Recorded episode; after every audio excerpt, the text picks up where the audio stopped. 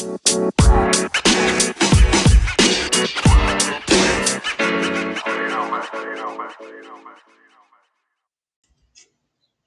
hola, gente bonita, bienvenidos a otro viernes más de Café Literario con Leti Narciso. Pues bueno, ya se habrán dado cuenta que estamos en el primer viernes de junio, no lo puedo creer, ya estamos prácticamente a mitad del año y yo creyendo que apenas empezó y bueno, en fin, la relatividad del tiempo. Sean bienvenidos otro viernes más y vamos al libro. El día de hoy tenemos una chulada de libro, chulada. Rayuela de Julio Cortázar. Los que han tenido la oportunidad de leerlo o, de verlo o de, o de saber algo del libro, pues bueno, sabrán que tiene una peculiaridad de este libro, que se puede leer de dos formas, ya sea siguiendo el orden normal de los capítulos o siguiendo em, un orden que se indica en una de las primeras páginas, que nos vamos saltando de capítulo en capítulo. Por ejemplo, empezamos con el 73, nos saltamos al 1, al 2, después al 116. Dependiendo la forma en que lo leamos, pues va a ser el, el significado que le vayamos tomando. El día de hoy, pues decidí leer los dos primeros capítulos del orden alternativo. Es decir, vamos a empezar con el capítulo 73 y después nos vamos a saltar al capítulo 1. Sí, pero ¿quién nos curará del fuego sordo? del fuego sin color que corre al anochecer por la rue de Huchet, saliendo de los portales carcomidos de los parvos aguanes, del fuego sin imagen que lame las piedras y acecha en los vanos de las puertas. ¿Cómo haremos para lavarnos de su quemadura dulce que prosigue, que se aposenta para durar aliada al tiempo y al recuerdo, a las sustancias pegajosas que nos retienen de este lado y que nos arderá dulcemente hasta calcinarnos? Entonces es mejor pactar como los gatos y los musgos, trabar amistad inmediata con las porteras de roncas voces, con las criaturas pálidas y sufrientes que acechan en las ventanas, jugando con una rama seca, ardiendo así sin tregua, soportando la quemadura central que avanza como la madurez paulatina en el fruto, ser el pulso de una hoguera en esta maraña de piedra interminable, caminar por las noches de nuestra vida con la obediencia de la sangre en su circuito ciego. ¿Cuántas veces me pregunto si esto no es más que escritura, en un tiempo en que corremos el engaño entre ecuaciones infalibles y máquinas de conformismos? Pero preguntarse si sabremos encontrar el otro lado de la costumbre, o si más vale dejarse llevar por su alegre cibernética, ¿no será otra vez literatura? Rebelión, conformismo, angustia, alimentos terrestres, todas las dicotomías, el yin y el yang, la contemplación o la tatikit avena arrollada o perdices faisandes. Las caus o matiu, qué hamaca de palabra, qué dialéctrica del bolsillo con tormentas en pijama y cataclismos de living room. El solo hecho de interrogarse sobre la posible elección vicia y enturbia lo elegible, que sí, que no, que en está, está. Para, parecería que una elección no puede ser dialéctrica, que su planteo la empobrece, es difícil, es decir, la falsea, es decir, la transforma en otra cosa. Entre el yin y el yang, ¿cuántos eones? Del sí al no, ¿cuántos quizá? Todo es escritura, es decir, fábula. Pero ¿de qué nos sirve la verdad que tranquiliza al propietario honesto?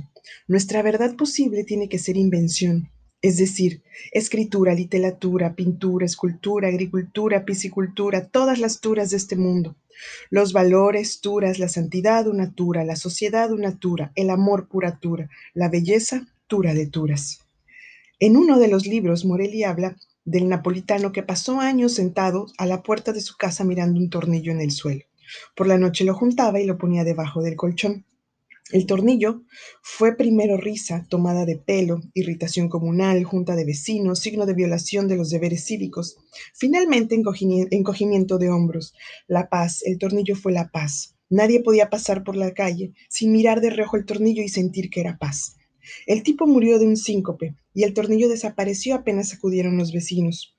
Uno de ellos lo guarda. Quizá lo saca en secreto y lo mira. Vuelve a guardarlo y se va a la fábrica sintiendo algo que no comprende. Una una oscura reprobación. Solo se calma cuando saca el tornillo y lo mira. Se queda mirándolo hasta que oye pasos y tiene que guardarlo presuroso. Morelli pensaba que el tornillo debía ser otra cosa, un dios o algo así. Solución demasiado fácil. Quizá el error estuviera en aceptar que ese objeto era un tornillo por el hecho de que tenía la forma de un tornillo. Picasso toma un auto de juguete y lo convierte en el mentón de un sinocéfalo.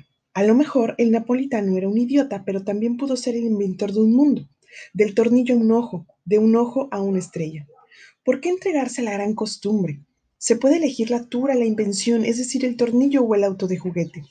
Así es como París nos destruye despacio, deliciosamente, triturándonos entre flores viejas y manteles de papel con manchas de vino, con su fuego sin color que corre al anochecer saliendo de los portales carcomidos. Nos arde un fuego inventado, una incandescente tura, un artilugio de la raza, una ciudad que es el gran tornillo, la horrible aguja con su ojo nocturno por donde corre el hilo del seno, máquinas de torturas como puntillas, agonía en una jaula testada de golondrines enfurecidas. Ardemos con nuestra obra, fabuloso honor mortal, alto desafío del fénix. Nadie nos curará del fuego sordo, del fuego sin color que corre al anochecer por la rue de Huchet. Incurables, perfectamente incurables, elegimos por Tura el gran tornillo. Nos inclinamos sobre él, entramos en él, volvemos a inventarlo cada día.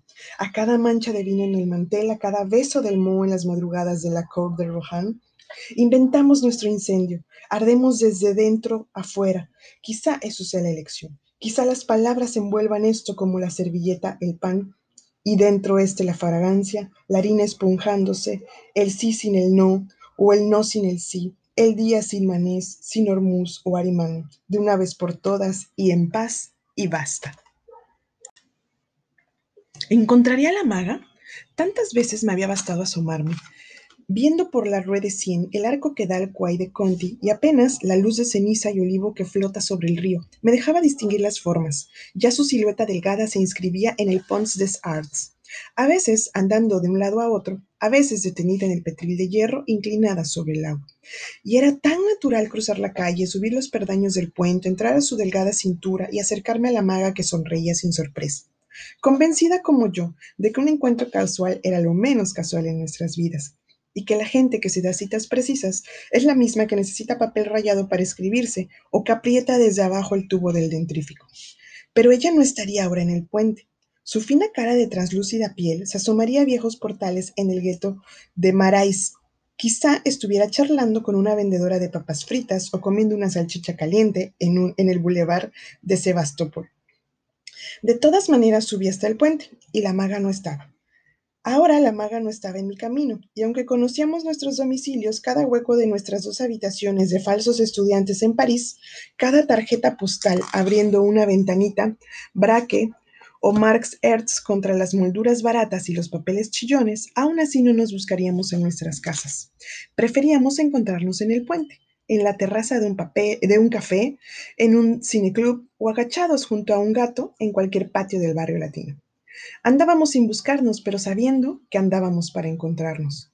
Oh, maga, en cada mujer parecida a vos se agolpaba como un silencio ensordecedor, una pausa filosa y cristalina que acababa por derrumbarse tristemente, como un paraguas mojado que se cierra.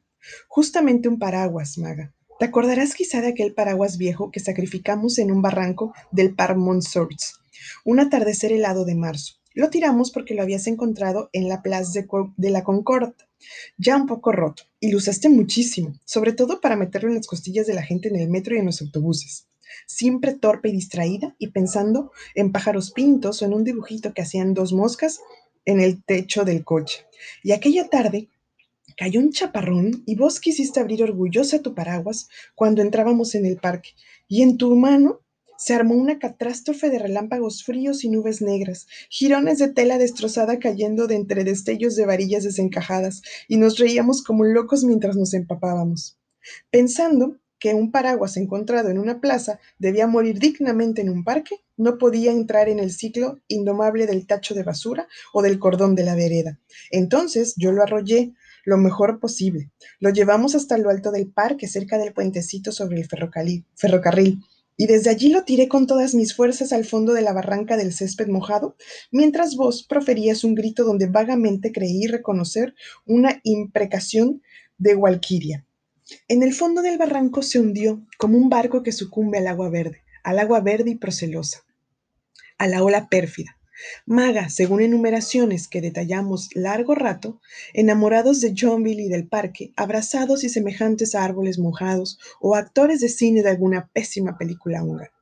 y quedó entre el pasto, mínimo y negro, como un insecto pisoteado, y no se movía, ninguno de los resortes se estiraba como antes.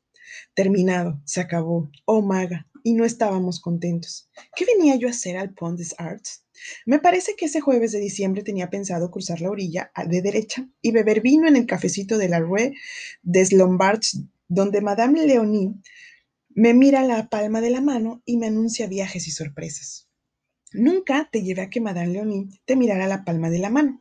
A lo mejor tuve miedo de que leyera en tu mano alguna verdad sobre mí, porque fuiste siempre un espejo terrible, una espantosa máquina de repeticiones, y lo que llamamos amarnos fue quizá que yo estaba de pie delante de vos, con una flor amarilla en la mano, y vos sostenías dos velas verdes, y el tiempo soplaba contra nuestras caras una lenta lluvia de renuncias y despedidas y tickets de metro. De manera que nunca te llevé a que Madame Leonie, maga, y sé, porque me lo dijiste, que a vos no te gusta que yo te viese entrar en la pequeña librería de la Rue de, de donde un anciano agobiado hace miles de fichas y sabe todo lo que puede saberse sobre histografía. Ibas allí a jugar con un gato, y el viejo te dejaba entrar y yo te hacía preguntas contento de que a veces le alcanzaras algún libro de los estantes más altos. Y te calentabas en su estufa de gran caño negro, y no te gustaba que yo supiera que ibas a ponerte al lado de esa estufa. Pero todo esto había que decirlo en su momento, solo que era difícil precisar el momento de una cosa. Y a una hora, acodado en el puente, viendo pasar una pinaza color borrabino, hermosísima como una gran cucaracha reluciente de limpieza, con una mujer de delantal blanco que colgaba ropa en un alambre de la proa, mirando sus ventanillas pintadas de verde con cortinas Hansel y Gretel, a una hora maga, me preguntaba si este rodeo tenía sentido, ya que para llegar a la Rue des Lombards me hubiera convenido más cruzar el Point Saint Michael y el Pont Outshank, pero si hubieras estado ahí esa noche, como tantas otras veces, yo habría sabido que el rodeo tenía un sentido, y ahora en cambio envilecía mi fracaso llamándolo rodeo. Era cuestión, después de subirme el cuello de la canadiense, de seguir por los muelles hasta entrar en esa zona de grandes tiendas que se acaba en el Chatelet. Pasar bajo la sombra violeta de la Tour Saint-Jacques y subir por mi calle pensando en que no te había encontrado y en Madame Leonie. Sé que un día llegué a París, sé que estuve un tiempo viviendo de prestado, haciendo lo que los otros hacen y viendo lo que los otros ven.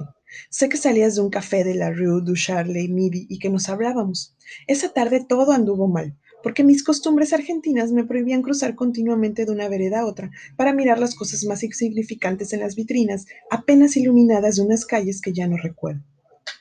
Entonces te seguía de mala gana, encontrándote petulante y malcriada hasta que te cansaste de no estar cansada y nos metimos en un café del Bullmich y de golpe, entre dos medialunas, me contaste un gran pedazo de tu vida. ¿Cómo podía yo sospechar que aquello que parecía tan mentira era verdadero? Un figuiri con violetas de anochecer, con caras lívidas, con hambre y golpes en los rincones. Más tarde te creí, más tarde hubo razones. Hubo Madame Leonie, que mirándome la mano me había dormido con tus senos y me repitió casi tus mismas palabras. Ella sufre en alguna parte, siempre ha sufrido. Es muy alegre, adora el amarillo, su pájaro es el miro. Su hora, la noche, su puente, el pont de arts. Una pinaza color borrabino, maga. ¿Y por qué no nos habremos ido en ella cuando todavía era tiempo? Y mira que apenas nos conocíamos y ya la vida urdía lo necesario para descontrarnos minuciosamente. Como no sabías disimular, me di cuenta enseguida de que de que para verte como yo quería era necesario empezar por cerrar los ojos. Y entonces, primero cosas como estrellas amarillas, moviéndose en una jalea de terciopelo, luego saltos rojos de humor y de las horas, ingreso paulatino en un mundo maga, que era la torpeza y la confusión, pero también el hechos con la firma de la araña Cli, el circo miró, los espejos de ceniza Viera de Silva, un mundo donde te movías como un caballo de ajedrez que se moviera con una torre que se moviera como un alfil. Y entonces, en esos días, íbamos a los cineclubs a ver películas mudas, porque yo con mi cultura no es cierto. Y vos, pobrecita, no entendías absolutamente nada de la estridencia amarilla convulsa previa a tu nacimiento. Esa emulsión estriada donde corrían los muertos. Pero de repente pasaba por ahí Harold George y entonces te sacudías el agua del sueño y al final te convencías de que todo había estado muy bien y que Pats y Franz Lang Me hartabas un poco con tu mamá de perfección, con tu manía de perfección, con tus zapatos rojos, con tu negativa a aceptar lo aceptable. Comíamos hamburgers en el Carrefour del Oldeón y nos íbamos en bicicleta a Monteparnasse, a cualquier hotel, a cualquier almohada. Pero otras veces seguíamos hasta la Port de Orleans. Conocíamos cada vez mejor la zona de terrenos baldíos que hay más allá del Boulevard Jordan, donde a veces a medianoche se reunían los del Club de la Serpiente para hablar con un vidente ciego, paradoja estimulante. Dejábamos las bicicletas en las calles y nos internábamos de a poco, parándonos a mirar el cielo, porque esa es una de las pocas zonas de París donde el cielo vale más que la tierra. Sentados en un montón de basuras, fumábamos un rato, y la maga me acariciaba el pelo, canturreaba melodías, ni siquiera inventadas, melopías absurdas, cortadas por suspiros o recuerdos. Yo aprovechaba para pensar en cosas inútiles, método que había empezado a practicar años atrás en un hospital y que cada vez me parecía más fecundo y necesario. Con un enorme esfuerzo, reuniendo imágenes auxiliares, pensando en olores y caras, conseguí extraer de la nada un par de zapatos marrones que había usado en Olavarria en 1940. Tenían tacos de goma, suelas muy finas, y cuando llovía se entraban en el agua, me entraba en el agua hasta el alma. Con ese par de zapatos en la mano del recuerdo, el resto venía solo. La cara de doña Manuela, por ejemplo, o del poeta Ernesto Morroni, pero los rechazaba porque el juego consistía en recobrar, recobrar tan solo lo insignificante, lo, lo inostentoso, lo parecido. Temblando de no ser capaz de acordarme, atacado por la polilla que propone la prórroga, imbécil a fuerza de besar el tiempo, terminaba por ver al lado de los zapatos una latita de té sol que mi madre me había dado en Buenos Aires y la cucharita para el té, cuchara ratonera donde las lauchitas negras que se quemaban vivas en la taza del agua lanzando burbujas chirriantes. Convencido de que el recuerdo lo guarda todo, y no solamente en las albertinas y a las grandes efemérides del corazón y los riñones, me obstinaba en reconstruir el contenido de mi mesa de trabajo en Floresta, la cara de una muchacha irrecordable llamada Yetrepec, la cantidad de plumas cucharita que había en mi caja de útiles de quinto grado, y acababa temblando de tal manera y desesperándome, porque nunca he podido acordarme de esas plumas cucharita. Sé que estaban en la caja de útiles, en un compartimiento especial, pero no me acuerdo de cuántas eran, ni puedo precisar el momento justo en el que debieron ser dos o seis, hasta que la maga, besándome y echándome en la cara el humo del cigarrillo y su aliento caliente, me recobraba y nos reíamos. Empezábamos a andar de nuevo entre los montones de basura, en busca de, los del club. Ya para entonces me había dado cuenta de que buscar era mi signo, emblema de los que salen de la noche sin propósito fijo, razón de los matadores de brújulas. Con la maga hablábamos de patafísica hasta cansarnos, porque a ella también le ocurría, y nuestro encuentro era eso, y tantas cosas oscuras como el fósforo. Caer de continuo en las excepciones, verse metida en casillas que no eran las de la gente, y esto sin despreciar a nadie, sin creernos maldorones en liquidación, ni, ni melmots privilegiadamente errantes. No me parece que la luciérnaga extraiga mayor suficiencia del hecho incontrovertible de que es una de las maravillas más fenomenales de este circo y sin embargo, basta suponerle una conciencia para comprender que cada vez que le encandila la barriguita del bicho de luz, debe sentir como una cosquilla de privilegio. De la misma manera a la maga le encantaban los líos inverosímiles, en que andaba metida siempre por causa del fracaso de las leyes en su vida. Era de la que rompen los puentes con solo cruzarlos. ¿O se acuerdan llorando a gritos de haber visto una britina al décimo de lotería que acababa de ganar cinco millones? Por mi parte ya me había acostumbrado a que pasaran cosas modestamente excepcionales, y no encontraba demasiado horrible que al entrar en un cuarto a oscuras para coger un álbum de discos, sintiera bullir en la, en la palma de la mano el cuerpo vivo de un pies gigante que había elegido dormir en el lomo del álbum.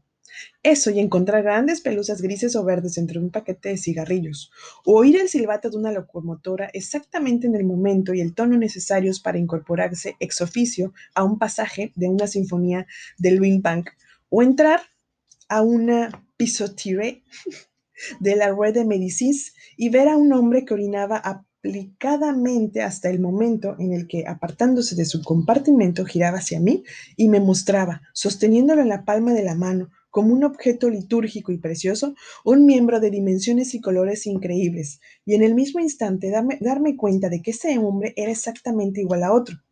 aunque no era del otro, que 24 horas antes, en la Salle de Geography, había disertado sobre tótems y tabús y había mostrado al público, sosteniéndolos preciosamente en la palma de la mano, bastoncillos de marfil, plumas de pájaro lira, monedas rituales, fósiles mágicos, estrellas de mar, pescados secos, fotografías de concubinas reales, ofrendas de cazadores, enormes escarabajos embalsamados que hacían temblar de astuta delicia a las infalibles señoras. En fin, no es fácil hablar de la maga, que hasta ahora anda seguramente por Belleville o Pantin, mirando aplicadamente el suelo hasta encontrar un pedazo de género rojo. Si no lo encuentra, seguirá así toda la noche. Revolverá en los tachos de basura, los ojos vidriosos, convencida de que algo terrible le va a ocurrir si no encuentra esa prenda de rescate, la señal del perdón o del aplazamiento. Sé lo que es esto, porque también obedezco a esas señales. También hay veces en las que me, me, toca encontrar trapo rojo. Desde la infancia apenas se me cae algo al suelo, tengo que levantarlo, sea lo que sea, porque si no lo hago va a ocurrir una desgracia, no a mí, sino a alguien que amo y cuyo nombre empieza con la inicial del objeto caído. Lo peor es que nada puede contenerme cuando algo se cae al suelo, ni tampoco vale de, que lo levante otro, porque el maleficio obraría igual. He pasado muchas veces por loco a causa de esto, y la verdad es que estoy loco cuando lo hago, pero me precipito a juntar un lápiz un trocito de papel que se me ha ido de la mano, como la noche del terrón de azúcar en el restaurante de la Rue un restaurante bacán con montones de gerentes, putas de zorros plateados y matrimonios bien organizados. Estábamos con Ronald y Etienne y a mí se me cayó un terrón de azúcar que fue parar abajo de la masa bastante lejos de la nuestra. Lo primero que me llamó la atención fue la forma en la que el terrón se había alejado, porque en general los terrones de azúcar se plantan apenas tocan el suelo por razones paralelípedas evidentes. Pero este se conducía como si fuera una bola de neftalina, lo cual aumentó mi aprensión y llegué a creer que realmente me lo habían arrancado de la mano. Ronald, que me conoce, miró hacia donde había ido a parar el terrón y se empezó a reír. Eso me dio todavía más miedo, mezclado con rabia. Un mozo se acercó pensando que se me había caído algo precioso. Una Parker o una dentadura postiza y en realidad lo único que hacía era molestarme. Entonces, sin pedir permiso, me tiré al suelo y empecé a buscar el terrón entre los zapatos de la gente que estaba llena de curiosidad creyendo, y con razón, que se trataba de algo importante. En la mesa había una gorda pelirroja, otra menos gorda pero igualmente putona, y dos gerentes o algo así. Lo primero que hice fue darme cuenta de que el terrón no estaba a la vista, y eso que lo había visto saltar hasta los zapatos que se movían inquietos como gallinas. Para, para, para, peor el piso tenía alfombra, y aunque estaba asquerosa de, usar, de usada el terrón y se había escondido entre los pelos y no podía encontrarlo, el mozo se tiró del otro lado de la mesa y ya éramos dos cuadrúpedos moviéndonos entre los zapatos gallina que allá arriba empezaban a cacarear como locas. El mozo seguía convencido de que la Parker o el Lois de oro y estábamos bien metidos debajo de la mesa en una especie de gran intimidad y penumbra. Y él me preguntó y yo le dije, puso una cara que era como para pulverizarla con un fijador, pero yo no tenía ganas de reír. El miedo nació una doble llave en la boca del estómago y al final me dio una verdadera desesperación. El mozo se había levantado furioso y empecé a agarrar los zapatos de las mujeres y a, y mirar si debajo del arco de la suela no estaría agazapada el azúcar y las gallinas que careaban, los gallos gerentes me picoteaban el lomo. Oía las carcajadas de Ronald y de Tim mientras me movían de una mesa a otra, hasta encontrar el azúcar escondido detrás de una pata Segundo Imperio, y todo el mundo enfurecido, hasta yo con el azúcar apretado en la palma de la mano y sintiéndome y sintiendo cómo se mezclaba con el sudor de la piel, cómo asquerosamente se deshacía en una especie de venganza pegajosa. Esa clase de episodios todos los días. Y bueno, gente bonita, espero hayan disfrutado estos dos primeros capítulos del orden alternativo de leer Rayuela de Julio Cortázar. Eh, como se dan cuenta, la verdad están muy interesantes. Espero que tengan la oportunidad de leerlos en cualquiera de las dos formas, o si tiene, o si quieren leerlo en las dos formas, qué mejor. Sí, este, la, la, lectura sí es un poco, un poquito más difícil que otros libros, pero les prometo, les juro que vale la pena. También pido disculpas por mi pronunciación súper extraña o si la cambié en algún momento, disculpan, disculpen, disculpen. Muchas gracias por estar este viernes conmigo en Café Literario. Yo soy Leti Narciso. Regalen un like en el Instagram café-bajo literario B612. Por ahí los espero, cuídense mucho, besos, bye.